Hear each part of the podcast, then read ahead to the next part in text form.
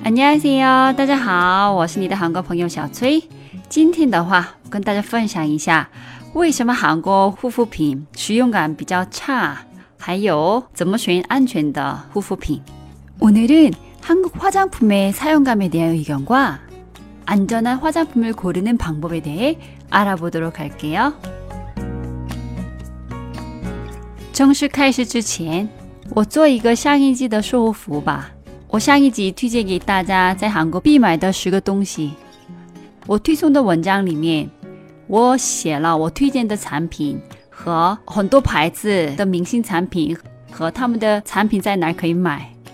我不是说要推荐给你们买他们的明星产品，我只想介绍给大家。有一位听众朋友留言说，韩国化妆品使用感不如日本和欧洲的护肤品舒服。非常感谢这位朋友的留言。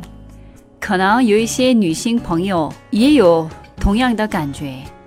为了帮助大家更好的了解不同化妆品的优劣势，我决定做今天这个节目。韩国护肤品使用感差一点的最大的原因之一，就是很多韩国护肤品不含 PEG 等等的一些化学成分。这些成分的产品使用感很好。而且感觉擦了以后皮肤很滑，那为什么韩国公司尽量不用这些成分呢？因为对很多韩国消费者来说，最重要的不是使用感，是安全性。所以韩国公司研究的不是要放什么让使用感变好，韩国公司研究的就是为了安全，哪些成分就不能放。今天我跟大家分享一下哪些成分是大家购买护肤品的时候要注意的成分。今天我就会用几个产品来举个例子。这些产品大部分都是听众朋友咨询过我的产品。具体的产品名称的话，我在节目下面写吧。还有护肤品和化妆品有什么区别？中国人叫护肤品，韩国人叫化妆品，其实同一个东西。要注意的第一个成分就是尼泊金之类的防腐剂。尼泊金之类的防腐剂有很多种，这就是最危险的防腐剂之一。危险度的话，大概四到八。那为什么说这个危险啊？这个会引起内分泌失调，然后会导致乳癌，所以可以说这是致癌物质。然后经常用在所有的化妆品啊、洗发水呀、牙膏等等的清洗剂和湿纸巾等的生活用品。听众朋友咨询过我的产品里面含这防腐剂的产品就是水基精的蓝色瓶的水和乳液。要注意的第二个成分就是苯亚乙醇，这个就是代替尼泊金之类的防腐剂的防腐剂。但也不安全，危险度的话四左右。但这个对生殖器官有毒，容易刺激皮肤，引起过敏。用处的话跟尼泊金之类的啊防腐剂差不多。使用这个成分的产品是雅诗兰黛棕色瓶的眼霜、雅诗兰黛粉色瓶的眼霜、无印良品的绿色化妆水，还有科颜氏的防晒霜。娇韵诗的防晒。第三要注意的成分是矿物油。矿物油的话，婴儿用品上用的比较多。矿物油会堵塞你的毛孔，影响皮肤的呼吸，所以不能有效排毒。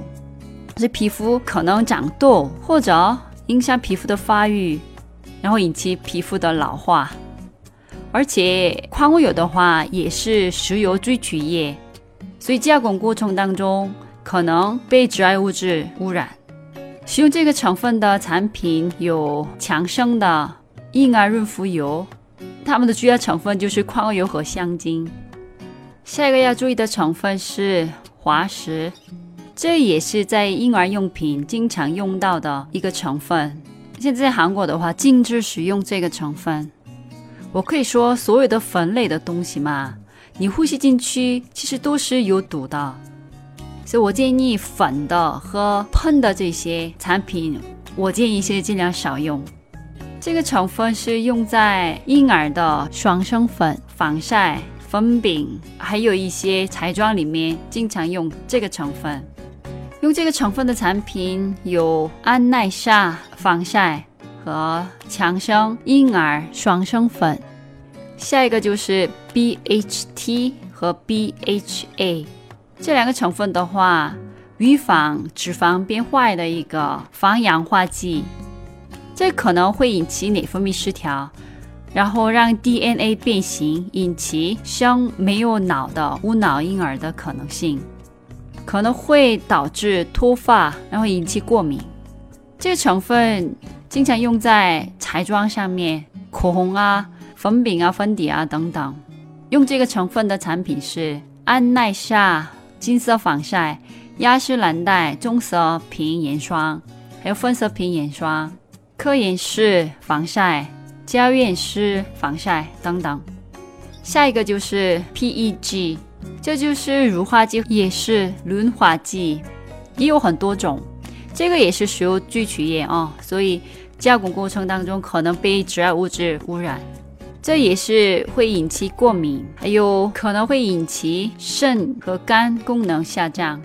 这个用在很多护肤品和美发产品，使用这个成分的产品是安耐晒金色防晒、雅诗兰黛棕色眼霜。科颜氏防晒、娇艳诗防晒，下一个是助丙烯酰胺，这就是为了提高使用感添加的一个成分。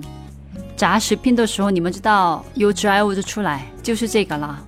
所以这个可能会导致乳癌，在韩国的话已经是不能用的成分。这个成分经常用在乳液啊、精华呀、睡眠面膜等的化妆品。使用这款产品的是 SK two 的什么什么精华，这款产品的名字我在下面写吧。还有雅诗兰黛的局部用的精华，娇艳诗的抗皱精华。下一个是香精，所有的香精，特别是人工香精，都是有毒的，特别是危险度是八，是非常高，跟防腐剂一样高。这可能会引起头晕头痛，还有刺激器官。引起色斑，但几乎所有的生活用品和护肤品里面都含这个成分，只能尽量选香味比较淡一点的产品。用这个成分的产品我就不说了，几乎所有的产品里都含。下一个就是二苯酮，二苯酮我们讲过了啊，抗紫外线的化学防晒成分，这个会打乱荷尔蒙，影响生殖器官的健康。在母乳和尿液中都会查出来这个成分。用这个成分的防腐剂有澳大利亚的 Banana Boat，也是很有名的一个防晒霜的牌子。还有一款科颜氏的防晒霜也喊，具体的名字的话我在节目下面写。还有其他色素啊、酒精啊、石蜡等等，都是要要注意的成分。那可能有一些听众朋友会问，为什么里面没有韩国护肤品呢？不可能韩国护肤品都好嘛，是吧？主要是我身边的朋友们没有问过韩国护肤品。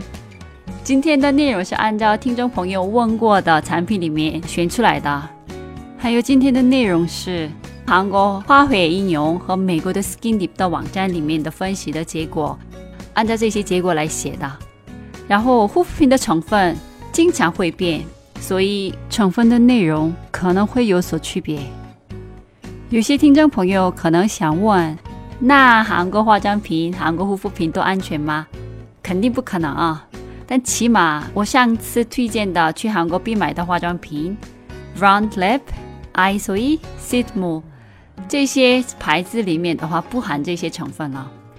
可能只用了一点又安全又天然的一些精油，然后有一些人会想：哎呀，你是不是为了拿钱帮这些三甲公司做广告？